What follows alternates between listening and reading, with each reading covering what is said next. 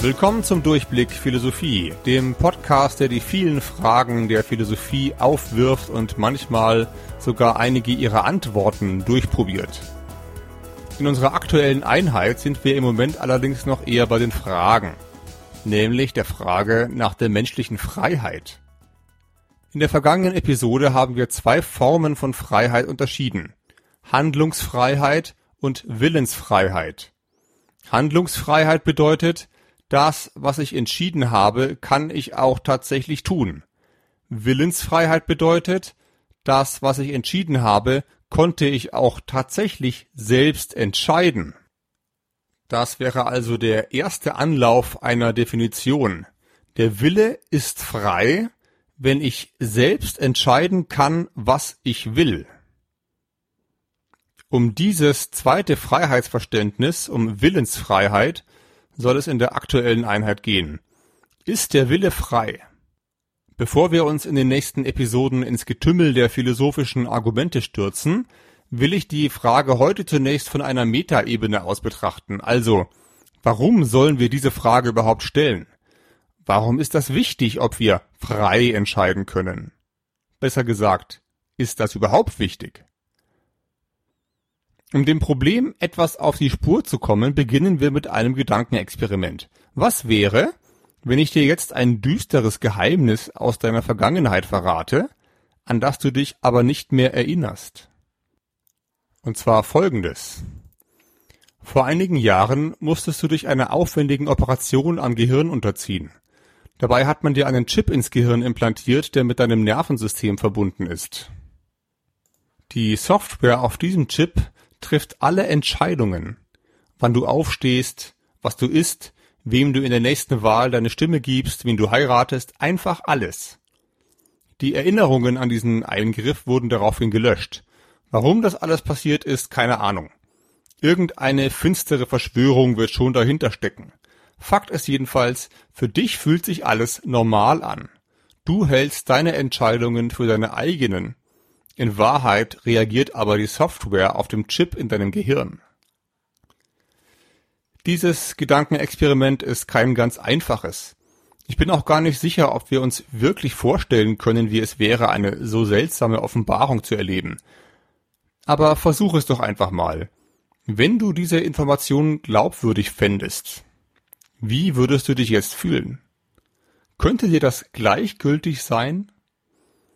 Würdest du sogar sagen, oh, wie schön, das freut mich aber? Die meisten, die ich mit diesem Gedankenexperiment konfrontiere, halten diese Vorstellung für grauenhaft und bedrohlich. In diesem Szenario wärst du nicht viel mehr als ein ferngesteuertes Auto oder ein Staubsaugerroboter. Nett, aber austauschbar. Nichts an dir wäre mehr richtig interessant. Außer der Frage, wer dich programmiert hat. Wenn dich diese Vorstellung sogar richtiggehend depressiv macht, dann denkst du jetzt vielleicht in etwa Folgendes. Mein Leben wäre komplett sinnlos. Denn egal welchen Sinn ich ihm geben will, in Wahrheit hat diesen Sinn schon jemand anders in mich hineingelegt. Du wärst plötzlich Sartres Brieföffner aus Episode 5. Oder du denkst, es wäre egal, ob ich meine Ziele erreiche oder nicht, denn es sind ja gar nicht wirklich meine Ziele, wenn sie in Wahrheit einer Software folgen, die genauso gut in jedem anderen Hirn installiert sein könnte und die ich da selber nicht installiert habe. Verändern wir das Szenario noch ein klein wenig. Was wäre, wenn ich diese Geschichte nicht über dich, sondern über jemand anders erzählt hätte? Zum Beispiel über deine Freundin? Wäre sie dann überhaupt noch deine Freundin? Würdest du nicht denken, sie hat sich selber nie wirklich entschieden, mit mir befreundet zu sein? Wäre das nicht eine Art unfreiwillige Freundschaft? Und wäre eine solche Freundschaft überhaupt noch etwas wert? Würdest du ihr noch vertrauen, wenn sie doch in Wahrheit einem verborgenen Code folgt, der ihr jederzeit völlig abstruse, vielleicht sogar bösartige Dinge befehlen könnte? Oder noch anders. Angenommen, sie betrügt dich irgendwie, sie missbraucht dein Vertrauen.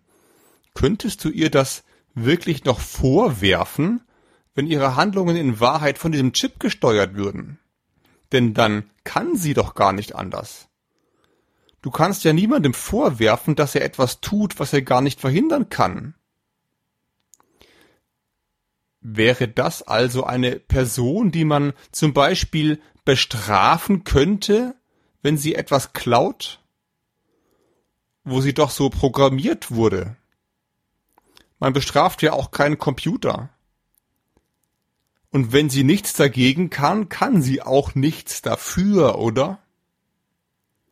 Wäre sie dann überhaupt noch eine Person? Mit der Frage, wer unsere Entscheidungen trifft, verbinden sich also einige der zentralsten Fragen unseres ganzen Lebens. Erstens Identität. Wer genau bin ich eigentlich?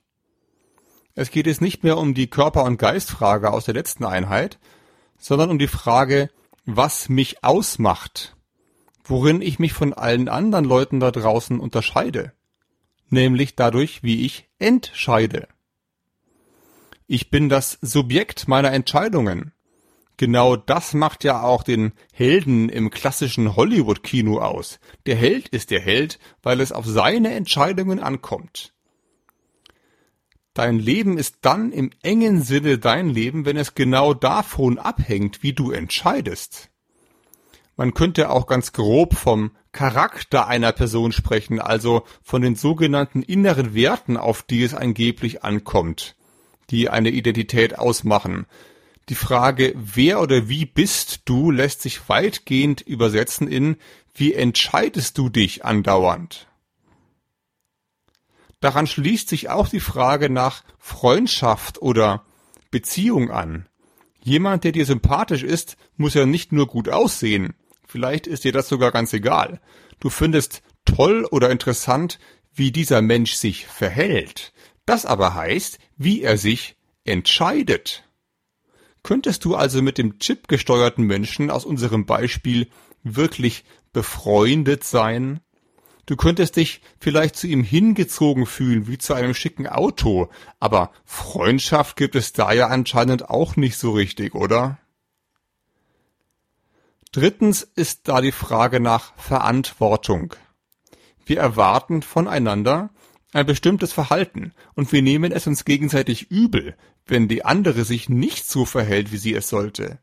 Finden vielleicht sogar, dass ein bestimmtes Verhalten sanktioniert oder bestraft werden muss. Aber ergibt das doch Sinn, wenn die Entscheidungen sozusagen automatisiert getroffen werden? Oder müssten wir unser ganzes System von Moral und Gesetzen nicht über Bord werfen, wenn wir doch zu 100 Prozent programmiert wären? Wenn der Pfandflaschenautomat im Supermarkt meine Pfandflasche nicht nimmt, dann kann ich mich zwar ärgern, also mich nervt sowas immer kolossal. Aber es ergibt doch keinen Sinn, auf den Automaten böse zu sein oder ihn sogar zu bestrafen. Wenn Menschen nicht frei entscheiden können, Ergäbe es dann noch Sinn, wütend auf sie zu werden? Aber wenn nicht, wohin dann mit unserer Wut auf all die Sauereien und Ungerechtigkeiten in der Welt? Wir müssen doch da jemanden verantwortlich machen, für verantwortlich halten. Und das heißt ihm einen freien Willen unterstellen, oder? Jemanden, der mit Absicht so entschieden hat. Die vierte Frage ist, wie gesagt, die nach dem Sinn von allem. Kann mein Leben noch einen Sinn haben, wenn ich doch nur umsetze, was mein Programm mir vorschreibt? Wenn ich einen Programmierer habe, zum Beispiel Gott, dann hätte mein Leben vielleicht Sinn für ihn, aber eben nicht mehr für mich. Ich kann ja anscheinend nicht mehr selbst etwas aus meinem Leben machen, wenn sogar mein Wille vorprogrammiert ist. Identität, Freundschaft und Beziehung, Regeln des Zusammenlebens, Sinn des Lebens. Das alles sind schon sehr grundsätzliche und weitreichende Fragen. Und sie alle stehen anscheinend auf dem Spiel bei der Frage nach der Willensfreiheit. Zumindest auf den ersten Blick sieht es deswegen so aus, als ob es besser für uns ist, wenn der Wille frei ist. Wenn unsere Entscheidungen nicht sozusagen ferngesteuert werden. Nur so können wir alle die Dinge doch retten, auf die es in unserem Leben ankommt. Und ich hoffe, dass dieses etwas irritierende Gedankenexperiment vom Chip im Hirn dich zumindest motiviert, dich näher mit der Willensfreiheit zu beschäftigen. Es geht hier nämlich um alles. Und jetzt kommt die schlechte Nachricht. Leider sieht es für die Willensfreiheit zunächst mal nicht so rosig aus. In der vergangenen Episode 16 haben wir ja schon gesehen, dass es gar nicht so leicht ist, Willensfreiheit überhaupt widerspruchsfrei zu definieren. Wenn Willensfreiheit bedeutet, dass ich selber entscheiden kann, was ich will, dann müsste ich vor jeder Entscheidung entscheiden, welchen Willen ich haben will. Dafür bräuchte ich dann aber wieder einen Willen, für den ich mich dann vorher wieder entscheiden müsste und so weiter. Kurz vor lauter Entscheiden käme ich gar nicht mehr zum Handeln. Aber nicht nur aus der Logik, sondern auch aus der Naturwissenschaft kommen Hinweise, die Willensfreiheit sehr in Zweifel ziehen. Ein richtiger Klassiker zum Thema Willensfreiheit ist inzwischen das sogenannte Libet-Experiment von 1979. Der Neurowissenschaftler Benjamin Libet untersuchte das Gehirn seiner Versuchsperson mit Elektroden. Das Nervensystem funktioniert bekanntlich elektrochemisch. Bevor wir uns bewegen, baut sich im Motorikzentrum des Gehirns, das für die entsprechende Bewegung zuständig ist, eine messbare elektrische Spannung auf, das sogenannte Bereitschaftspotenzial. Die Leute sollten in diesem Versuch einfach nur die Hand oder den Finger bewegen und anhand einer Uhr den genauen Zeitpunkt angeben, zu dem sie sich entschieden hatten, die Hand zu bewegen, genauer gesagt, den Drang verspürten, die Hand zu bewegen. Ergebnis das Bereitschaftspotenzial im Gehirn baut sich etwa eine halbe Sekunde vor dem Zeitpunkt auf, den die Versuchspersonen als den Zeitpunkt ihrer Entscheidung angeben. Damit drängt sich folgende ziemlich unangenehme Kette von Schlussfolgerungen auf. Erstens zeigt das Experiment, zuerst beginnt die Handlung, nämlich die Vorbereitung im Gehirn, danach erst weiß ich, was ich tun werde. Zweitens gilt doch anscheinend, der Zeitpunkt, zu dem ich weiß, dass ich eine Entscheidung treffe, ist derselbe Zeitpunkt, zu dem ich diese Entscheidung auch wirklich treffe. Drittens folgt aus diesen beiden Punkten rein logisch, dass der Zeitpunkt, zu dem ich wirklich entscheide, nach dem Zeitpunkt liegt, zu dem die Handlung beginnt. Daraus folgt wiederum viertens, dass meine Entscheidung nicht die Ursache der Handlung sein kann, denn die Ursache muss ja vor der Wirkung liegen. Wenn die bewusste Entscheidung aber nach der Handlung kommt, dann kann sie nicht ihre Ursache sein. Fünftens, wenn meine Entscheidung nicht die Ursache meiner Handlung ist, dann ist der Wille, der dieser Entscheidung zugrunde liegt, nicht frei. Er unterschreibt ja sozusagen nur im Nachhinein das, was sowieso schon feststeht. Dieses Ergebnis wiegt umso schwerer, als Libet selbst eigentlich davon ausgegangen war, dass der Wille irgendwie frei ist. Genau das wollte er beweisen, und die Erfahrung hat ihn anscheinend eines Besseren belehrt. Wie du dir sicher denken kannst, ist dieses Experiment heiß umstritten. So ein Ergebnis kann sich der Mensch doch nicht einfach gefallen lassen. Da steht, wie ich eben schon ausgeführt habe, einfach viel zu viel auf dem Spiel. Wenn wir das Libet-Experiment kritisch betrachten, stoßen wir sehr schnell auf die Frage, was da überhaupt gemessen wurde, also was genau eine Entscheidung eigentlich ist. Im Libet-Experiment geht es ja um eine sehr einfache, sozusagen primitive Wahl, irgendwann die Hand zu heben. Das hängt mit dem Design des Experiments zusammen. In der Neurowissenschaft versteht man unter einer Entscheidung einen motorischen Selektionsprozess, das heißt, aus allem, was mein Körper motorisch tun könnte, wird vorher etwas selektiert. Das Heben der rechten Hand ist ein ziemlich gutes, weil einfaches Beispiel für diese Definition. Warum wählt die Neurowissenschaft so eine Definition? Weil sie genau das ist, was man in solchen Experimenten-Settings messen kann. Was aber ist mit den echten Entscheidungen in der komplexen Wirklichkeit, etwa einen bestimmten Studiengang zu wählen, ein bestimmtes Auto zu kaufen oder einen bestimmten Menschen zu heiraten. Auf diese Entscheidungen kommt es doch sozusagen an, und genau die kommen im Libet-Experiment gerade nicht vor. Die naheliegende Antwort wäre jetzt natürlich, wenn schon die primitivsten Entscheidungen nicht frei sind, dann können die komplexen doch erst recht nicht frei sein. Ist dieses Argument aber wirklich zwingend? Das hängt sehr von unserem Entscheidungsbegriff ab.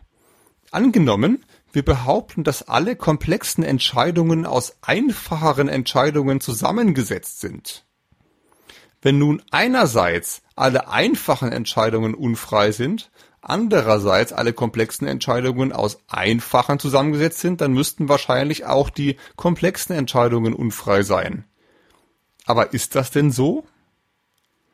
Sind unsere Entscheidungen wirklich so aufgebaut, dass sie sich zurückführen, reduzieren lassen auf sozusagen winzige Entscheidungsatome, die alle nach dem Muster Hand hoch oder Hand runter ablaufen? Es ist zumindest nicht völlig offensichtlich, dass das so ist. Das müsste man erstmal begründen oder zeigen. Zuständig für einen solchen Nachweis wäre vielleicht die Psychologie, die hier bestimmt viele interessante Experimente und Studien durchführen könnte. Aber auch die Philosophie. Denn wie wir eben gesehen haben, müssen wir uns ja auch fragen, was eine Entscheidung überhaupt ist, was wir also mit dem Begriff Entscheidung wir genau im Alltag meinen und welche Erfahrungen wir mit ihm verbinden. Und das sind beides typisch philosophische Fragen. Wir dürfen also ruhig kritisch mit dem Begriff Entscheidung umgehen. Wenn ich selbst an Libets Experiment teilnehmen würde, wüsste ich vielleicht gar nicht so genau, wie ich meine Aufgabe lösen soll, ich könnte mich zwar entscheiden, irgendwann die Hand zu heben, aber würde ich wirklich einen einzelnen konkreten Zeitpunkt bemerken, in dem ich mich dafür entschieden habe? So hatte es These 2 vorhin behauptet. Aber so laufen meine Entscheidungen doch gar nicht ab. Ich versuche jetzt also einmal zu beschreiben, welche Erfahrungen ich mit dem Begriff Entscheidung verbinde. Was ich also genau mache, wenn ich mich zwischen zwei Optionen entscheide. Ich überlege hin und her ich stelle mir A und B vor, spiele beides im Geist durch, wäge vielleicht Argumente, Erfahrungen und Gefühle miteinander ab. Am Ende sage ich, A ist irgendwie besser, ich wähle jetzt A. Aber ist das die eigentliche Entscheidung?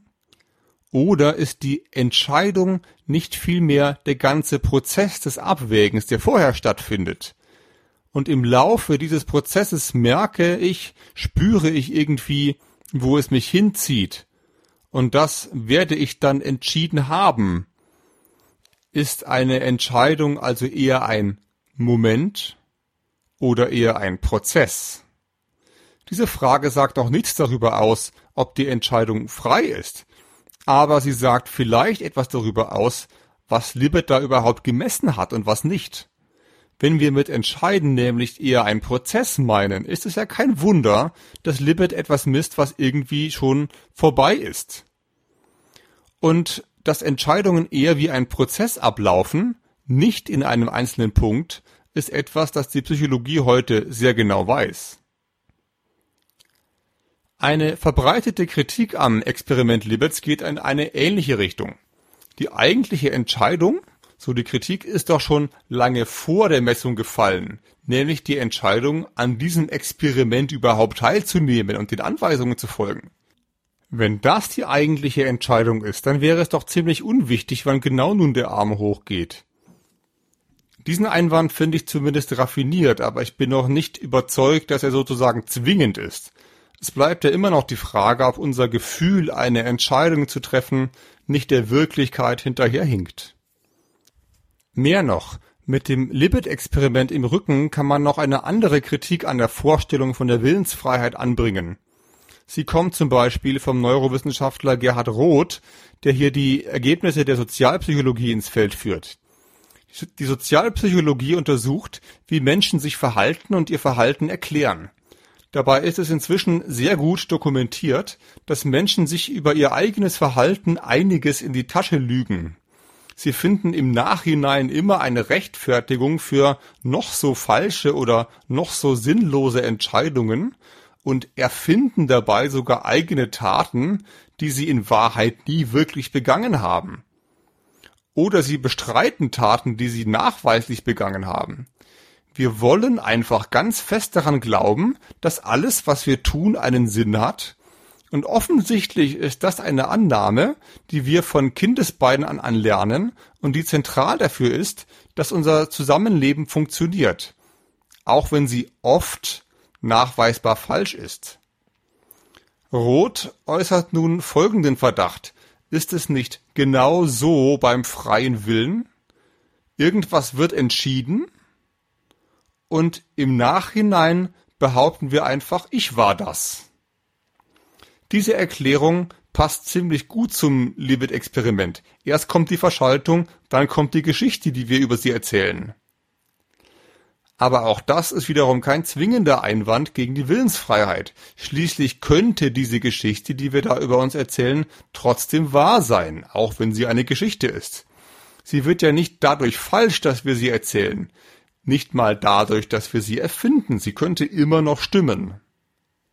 In der Presse, vor allem in der FAZ, haben Neurowissenschaftler wie Roth vor einigen Jahren einen ziemlich breiten Streit mit Philosophen über die Willensfreiheit ausgetragen, den ich hier jetzt im Detail nicht weiter verfolgen kann. Hängen geblieben ist aus diesem Streit der Eindruck, die Philosophen haben immer an den freien Willen geglaubt, und jetzt kommen die Hirnforscher und behaupten, beweisen sogar, das Gegenteil. Aber eigentlich ist bereits dieser Eindruck falsch. Die Libet-Experimente beweisen eben nicht, dass der Wille unfrei ist. Denn dafür müsste man, wie gesagt, erst punktförmige Entscheidungen annehmen, während die Kognitionswissenschaft Entscheidungen durchaus als Prozess begreift. Überhaupt ist Willensfreiheit kein Begriff, mit dem man im Aufbau psychologischer Experimente gerne um sich wirft. Ob solche Experimente überhaupt etwas zu der Frage beitragen können, steht noch sehr in den Sternen. Es ist einfach noch viel Übersetzungsarbeit nötig, insbesondere bei der Frage, was überhaupt Entscheidungen sind. Es ist also nicht unbedingt so, dass die Hirnforschung glaubt, den freien Willen widerlegt zu haben. Aber auch die andere Seite der Debatte wird falsch dargestellt. Es ist nämlich gerade nicht so, dass die Philosophie fest vom freien Willen ausgeht. Ganz im Gegenteil. Es gibt durchaus sehr starke philosophische Gründe, die gegen den freien Willen sprechen. Das Problem, den Begriff überhaupt logisch stimmig zu definieren, habe ich letzte Episode schon angedeutet. In der nächsten Episode werden wir das klassische Argument gegen die Willensfreiheit kennenlernen, in der Version Arthur Schopenhauers aus dem 19. Jahrhundert. Wenn du aus der heutigen Episode mitnimmst, dass der Sinn deines Lebens und unser Zusammenleben als Gesellschaft ziemlich stark davon abhängen, ob der Wille frei ist, dann wird die nächste Episode sehr traurig und ernüchternd für dich. Ich warne dich schon mal vor. Aber so ist das halt im Leben. Man muss auch den Problemen ins Auge sehen. Und außerdem kommt nach der nächsten Episode ja immer noch die übernächste, in der ich Wege suche, die Willensfreiheit wieder zu retten. Bleib also am Ball und empfiehl diesen Podcast weiter. Spendier mir 5 Sterne oder ein paar warme Worte bei iTunes. Bis bald!